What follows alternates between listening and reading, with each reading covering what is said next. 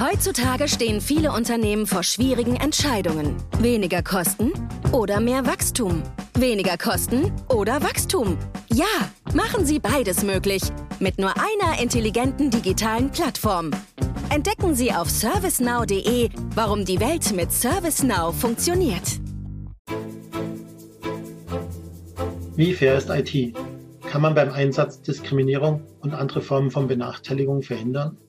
Herzlich willkommen bei Tech Talk Voice of Digital. So heißt der Podcast von Computerwoche, CIO Magazin und CSO Online. Heute geht's um IT und Fairness. Mein Gast ist Mina Seitze. Mina ist eine mehrfach ausgezeichnete KI-Expertin, Autorin, Gründerin und LinkedIn Top Voice Tech und Innovation. Sie hat auch vor kurzem mit Fairtech Digitalisierung neu denken für eine gerechte Gesellschaft ein Buch geschrieben, das wunderbar zum heutigen Thema passt. Hallo Mina, schön, dass du Zeit hast. Hallo Manfred, ich freue mich, dich wiederzusehen, vor allem nach so langer Zeit. Ja, äh, apropos Zeit, vor zehn Jahren gab es ja den Slogan, im Internet weiß niemand, dass du ein Hund bist. Und heute verschwinden mit Videoconferencing und Generative AI Raum- und Sprachbarrieren fast völlig. Auf der anderen Seite hört man öfter von Diskriminierung durch KI gegenüber Frauenminderheiten, etwa über Algorithmen im Recruitment, die einen Bias besitzen. Da komme ich gleich zurück auf die Ausgangsfrage. Wie fair ist denn IT? Das ist eine ganz große und auch ganz, ganz wichtige Frage, wie wir die Tech-Industrie gerechter, inklusiver und vor allem nachhaltiger gestalten können. Aktuell stellen wir uns meist die Frage, wie können wir mit Hilfe von Technologie so viele Prozesse wie möglich automatisieren, den Umsatz innerhalb des Unternehmens steigern oder wie trägt es sogar auch zur Gefährdung von Arbeitsplätzen bei. Jedoch wünsche ich mir persönlich für die Zukunft, dass wir uns auch Fragen stellen, wie können wir Technologie einsetzen, um Menschenleben besser zu gestalten oder sogar auch zu retten. Wenn wir beispielsweise an die Diagnostik denken, die mithilfe von künstlicher Intelligenz viel besser bewältigt werden kann im Vergleich zu einem menschlichen Arzt in Anführungsstrichen. Oder aber auch, was braucht es an Aufklärung für unsere Bürgerinnen und Bürger, auch was ihre persönlichen Informationen betrifft, damit sie eigenständig die richtigen Entscheidungen im digitalen Raum treffen und wie können wir Technologie inklusiv gestalten, dass es eben nicht zum Ausschluss von bestimmten Menschengruppen führt, wie beispielsweise bei der Recruiting- oder Gesichtserkennungssoftware. Und wir haben noch einen ganz, ganz weiten Weg vor uns, denn in Deutschland arbeiten derzeit nur 17 Prozent von Frauen in IT-Berufen. Europaweit sind es 23 Prozent.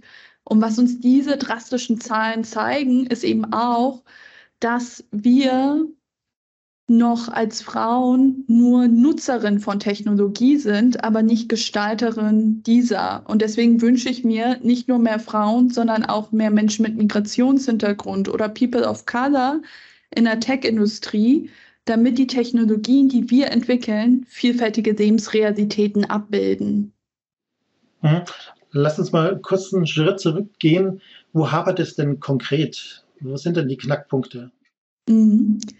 Ganz konkret betrifft es vor allem, wie Technologieunternehmen, aber eben auch Organisationen mit Tech-Abteilungen mit der Thematik rund um Diversity in Tech und KI-Ethik umgehen. Es wird immer noch als nice to have, aber nicht als must have gesehen, vor allem in Zeiten des Konjunkturpessimismus, wo da deutlich der Sparkurs ähm, durchgeführt ähm, wird. Dabei geht es ja wirklich um die wichtigste Grundlage. Das fängt schon damit an, wenn ich in einem Tech-Beruf anfange, dann habe ich äh, Zielvorgaben, beispielsweise wie schnell ich ein neues Produktfeature entwickle. Aber ich stelle mir als Entwicklerin wenig die Frage, wie ich die unterschiedlichen Bedürfnisse von vielfältigen User damit bediene, wo wir auch beim Thema digitale Zugänglichkeit sind. Oder aber auch, wenn ich ein Machine Learning Modell entwickle, wie ich sicherstellen kann, dass es kein Bias enthält, also zu Deutsch Voreingenommenheiten, Vorurteile oder Verzerrung. Und wie können wir auch sicherstellen, bevor wir ein technologiebasiertes Produkt auf dem Markt launchen, dass dies ethischen Standards entspricht? Und das sind noch Fragestellungen, die ähm, nicht die nötige Ernsthaftigkeit erfahren, weil sobald du mit dem Wort Diversity um die Ecke kommst, sind Leute nur so, oh nee, da kommt wieder irgendwie so eine junge Frau mit Migrationshintergrund, die mir was von Diversity erzählt. Aber dabei geht es ja um viel mehr. Es geht wirklich auch ähm, um die Wirtschaftlichkeit der Unternehmen, die diese Technologieprodukte entwickeln. Denn wenn ich keine ethischen Richtlinien einhalte und so ein Produkt auf den Markt bringe, kann es potenziell auch zu Umsatzeinbußen führen, zu Verlusten in Forschungs- und Entwicklungsgeldern, Reputationsschaden und ähm, auch ähm, einer geschädigten Employer-Brand, sodass es schwierig für mich ist, Tech-Talente langfristig zu rekrutieren. Und deswegen sollten Entscheidungsträgerinnen und Träger wie Chief Technology Officer oder auch IT-Manager diesem Thema Raum widmen. Das ist ja speziell die Hersteller, die Entwickler von solchen äh, Modellen angesprochen. Inwiefern äh, ist da auch der Ball bei den Anwenderunternehmen? Gibt es auch neben der Bringschuld auch eine gewisse Hohlschuld? Müssen sich die Anwenderunternehmen erkundigen, ob das alles so rechtens ist, darauf pochen, dass gewisse äh, Voraussetzungen getroffen wurden? Das ist gar nicht so einfach, wenn wir das aus einer rechtlichen und regulatorischen Perspektive uns anschauen. Derzeit wird der EU AI Act diskutiert, was weltweit die erste Verordnung zur Regulierung künstlicher Intelligenz darstellen wird für alle Unternehmen mit EU-Sitz.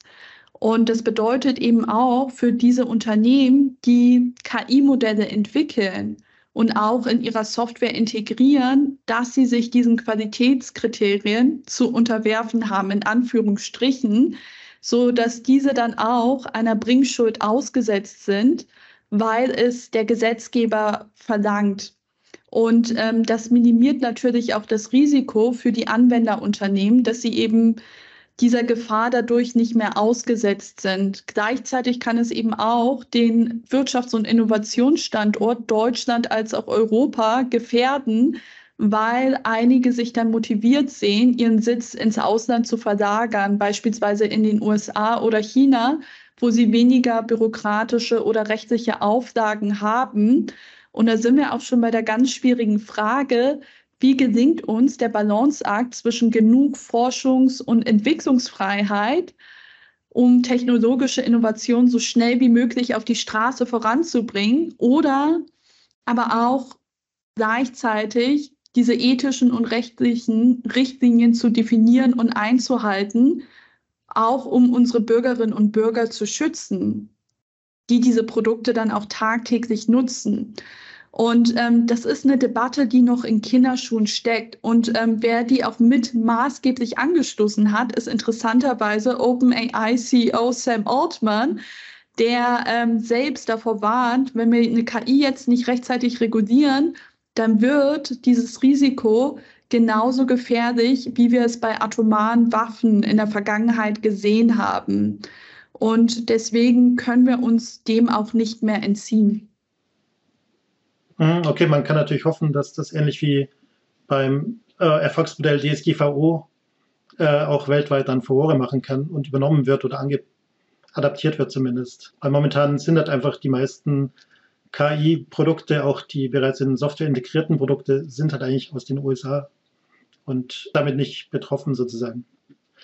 Ähm, du setzt dich ja für diese ethischen Richtlinien beim Einsatz von KI ein. Was müsste denn da so enthalten sein? Was für Punkte hast du gedacht? Ja, ich denke immer in drei Säulen. Wir brauchen Bildung, wir brauchen Bewusstsein und wir brauchen eine Community. Wir sind erst in der Lage, ein Problem anzuerkennen und zu lösen, wenn wir das nötige Bewusstsein dafür haben. Wenn ich jetzt an einer Universität Informatik, Wirtschaftsinformatik oder ein anderes technisches Fach studiere, dann ähm, ist die Wahrscheinlichkeit sehr gering, dass ich ein Modul wie KI-Ethik habe. Und das halte ich persönlich für nötig, dass dies in den Lehrplänen in Bildungskontext verankert ist.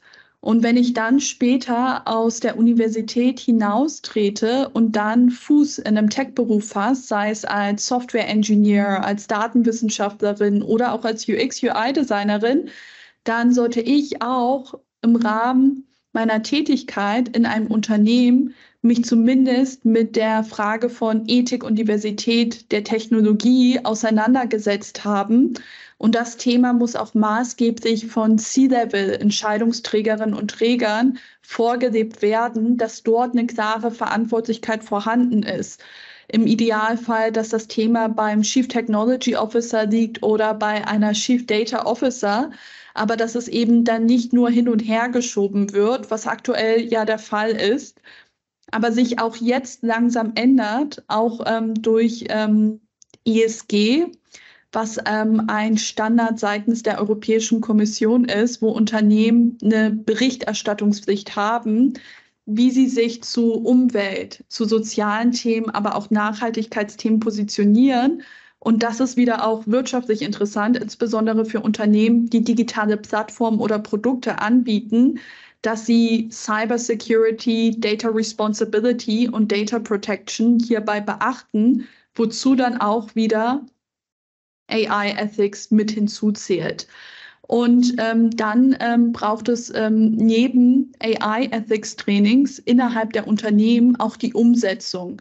Wenn ich jetzt in einem Data Science-Team tätig bin und Machine Learning-Modell entwickle, dann ist es essentiell, ein sogenanntes Bias Detection Tool einzusetzen, also ein Tool, das in der Lage ist, diese Verzerrung in den Datensätzen zu erkennen, bevor ein Algorithmus damit angelernt wird. Und ähm, diese Tools äh, gibt es sogar auch als Open Source zur Verfügung, werden mitunter von den großen Big Tech-Unternehmen veröffentlicht, ähm, weil sie sich natürlich auch ihrer Verantwortung bewusst sind, um der Entwicklerin und Entwickler-Community ein Stück zurückzugeben, damit ähm, diese diese Standards einhalten können. Und gleichzeitig gibt es aber auch ähm, Softwareanbieter in diesem Markt, so dass dieses Tool entweder eingekauft werden kann oder eigener Code auf Basis der Open Source Community damit entwickelt werden kann. Es gibt also die Lösung dafür und ähm, ein anderer Ansatz ist es auch, diverse Tech-Teams zu haben. Wenn ich jetzt eine schwarze Entwicklerin in meinem Tech-Team einstelle, kann ich nicht von ihr erwarten, Antidiskriminierungs- oder Gender Studies-Expertin zu sein, Allerdings ist die Wahrscheinlichkeit viel höher, dass sie aufgrund ihrer persönlichen Betroffenheit auf einen Umstand hinweist, wie beispielsweise bei der Gesichtserkennung, wenn sie nicht korrekt identifiziert wird, diese Fragen im Raum zu stellen und auch dafür zu sorgen, was getan werden kann, damit Trainingsdatensätze genau diese gesellschaftliche Vielfalt repräsentieren, sodass wir Technologie für alle entwickeln. Hm, das ist natürlich alles so ein bisschen in die Zukunft geblickt. Ähm, vieles, was momentan ja schiefläuft, ist dem aktuellen System geschuldet. Äh, eben ein digitales Abbild der leider diskriminierenden Realität in vielen Bereichen. Wie kommt man aus diesem Ist-Zustand denn heraus? Sind das die Punkte, die du angesprochen hast? Gibt es da schon, du hast POCs angesprochen, gibt es da schon genügend äh, Leute überhaupt, die man einsetzen kann? Ja, leider nicht. Ähm, wir sind immer noch Frauen als auch Menschen mit Migrationshintergrund und People of Color in der Tech-Industrie unterrepräsentiert. Und künstliche Intelligenz ist weder rassistisch noch sexistisch oder diskriminierend per se. Vielmehr ist sie ein Vergrößerungsglas dafür, was in unserer Gesellschaft schiefläuft. Wir hatten ja das große Versprechen gehabt, dass Technologie etwas Neutrales ist und damit auch bessere Entscheidungen als ein Mensch treffen kann und vielleicht sogar auch ein Allheilmittel gegen Diskriminierung sein kann. In der Realität ist ja dem nicht so. Technologie wird von uns Menschen gemacht und wir Menschen übertragen auch unsere Vorstellungen, Ideen und Werte in diese Technologie hinein, sodass diese niemals neutral sein kann. Und dadurch, dass Technologie menschengemacht ist, bedeutet es eben auch, dass diese Gefahr besteht, dass es zum Ausschluss bestimmter Menschengruppen kommt. Und KI ist ähm, keine Lösung gegen Diskriminierung, sondern vielmehr kann sie uns aufzeigen, wie groß das Ausmaß dieser strukturellen Ungleichheit ist, wenn wir diese richtig anwenden. Und ähm, auch um auf diese Missstände aufmerksam zu machen, brauche ich eben Daten und Fakten, um dann genau dagegen etwas zu tun und auch ins Handeln zu kommen. Und du hast schon recht, ähm, am Ende des Tages ist es ja eigentlich auch eine Replikation unseres Ist-Zustandes, auch ähm, der Ungleichheit in unserer Gesellschaft. Aber ich sehe als Tech-Optimistin auch darin die Chance, aufzuzeigen, wie schlimm diese Zustände sind und was wir dagegen proaktiv tun können. Und wir müssen immer noch bei Menschen ansetzen, auch immer, wenn wir vom KI-Hype sprechen ähm, können wir nicht ähm, Technologie als Lösung für unsere Probleme sehen, die wir im menschlichen Miteinander haben, aber als Hilfsmittel, als Ergänzung dafür, diese Probleme noch klarer zu identifizieren. Ja, Stichwort Tech-Optimistin. Äh, viele sehen ja mit ChatGPT und anderen Entwicklungen bereits dystopische Verhältnisse für die Zukunft vor. Bist du mit Blick auf die technologische Zukunft eher optimistisch oder pessimistisch? Beides, ganz klar beides. Ähm, ich sehe die Chancen als auch die Risiken, aber wir dürfen unsere Augen nicht vor den Risiken von Technologie verschließen. Wenn ich ähm, mich äh, für einen Job bewerbe und ich nicht eingeladen werde, dann stelle ich mir die Frage, ob eine Recruiting-Software mich aussortiert hat oder ein menschlicher Recruiter. Und dann ist es für mich ganz schwer, einen Algorithmus einfach so bloßzustellen und zu sagen, hey, ich wurde diskriminiert von einem Algorithmus. Das ist gar nicht so einfach. Wenn ich dann später zu meinem Bankberater hinlaufe und eine Finanzdienstleistung beantrage, bekomme ich dann auf einmal schlechtere Konditionen im Vergleich zu meinem Partner angezeigt, obwohl ich vielleicht das höhere Vermögen als auch Einkommen aufweise. Und daraufhin entgegnet mir dieser Berater, naja, ich habe Ihre Daten eingegeben und das ist das, was ich am Ende rausbekomme. Und ähm, wenn ich dann auch noch nach Bildern recherchiere, für Chief Technology Officer und mir meistens nur Männer angezeigt werden, dann denke ich mir, boah, ich habe niemals eine Chance, CTO in einem Konzern zu werden. Und ähm, das, was ich beschreibe, ist ja keine ähm, Dystopie. Das ist jetzt schon Realität.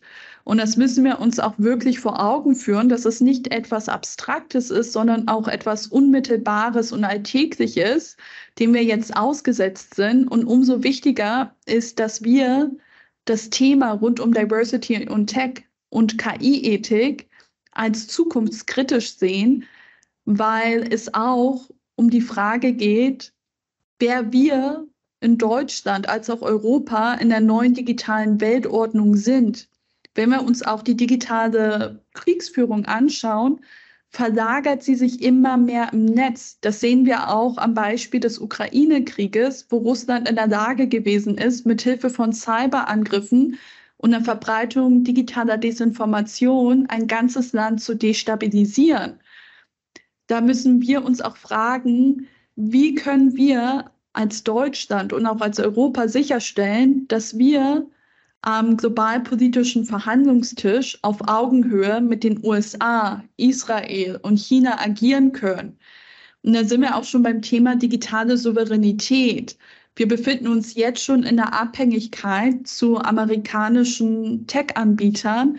Und wie können wir auch dafür sorgen, dass wir noch digital souverän sein können? Im Cloud Computing-Bereich ist es bereits zu spät, da wir schon eine sehr große Abhängigkeit zu amerikanischen Public Cloud-Anbietern haben. Aber was bedeutet es jetzt auch mit Blick auf Generative AI, insbesondere Large Language Models wie ChatGPT? Was können wir jetzt da noch tun? Und es sind auch genau diese Fragen, über die ich im Buch schreibe und wo ich auch möchte, dass wir uns das immer mehr im Bewusstsein hervorrufen. Ja, vielen Dank, Mina. Vielen Dank für das Gespräch, für deine Zeit und ja, bis bald, genau. Danke dir, Manfred, für die Einladung und es war mir eine Ehre, beim Podcast zu Gast zu sein. Ja, Danke. wunderbar. Das war die heutige Folge von Tech Talk, Voice of Digital. Mein Gast war die KI-Expertin, Gründerin und Autorin Mina Seitze. Mein Name ist Manfred Bremmer. Danke an alle, die zugehört haben und tschüss bis zum nächsten Mal. Und wenn Sie jetzt noch Fragen haben, dann schreiben Sie uns eine E-Mail an podcast.idg.de. Ihnen hat die Episode gefallen? Dann hören Sie auch in unsere anderen Tech Talks rein. Uns gibt's überall da, wo es Podcasts gibt.